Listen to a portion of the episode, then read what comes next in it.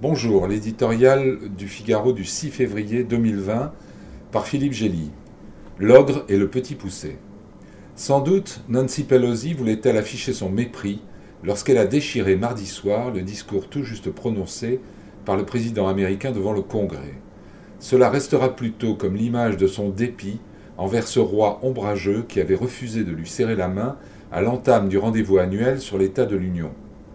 Une amertume compréhensible si elle s'était imaginé Donald Trump claudiquant dans l'hémicycle comme une bête blessée, la flèche de l'impeachment plantée dans le flanc. Car l'homme qui s'est adressé à la nation sous les chants de ses supporters, quatre ans de plus, n'a jamais été aussi fort. Il vient de survivre à la tentative la plus radicale de l'éliminer que permette la Constitution américaine, un procès en destitution. Un boulevard paraît s'ouvrir devant lui en vue de sa réélection en novembre. Les historiens pourront débattre de la part relative du talent et de la baraka.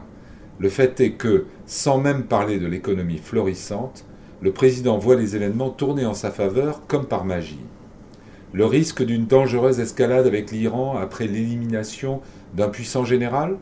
Les représailles tombent au fiasco avec la destruction criminelle d'un avion civil par les Iraniens eux-mêmes. Le lancement des hostilités électorales dans le camp démocrate?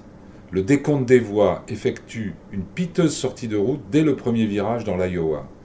La mise à nu des méthodes de l'ancien homme d'affaires, qui devait l'affaiblir à défaut de le destituer, le voilà doté d'une cote de popularité de 49% chez Gallup, la plus élevée de sa présidence.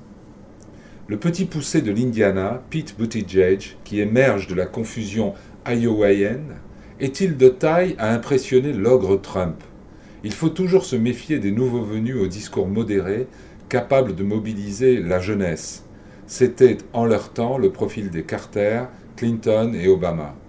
Mais Buttigieg est encore loin de l'investiture, affichant une homosexualité certes bénie par son église épiscopalienne, mais mal acceptée par une partie de l'électorat.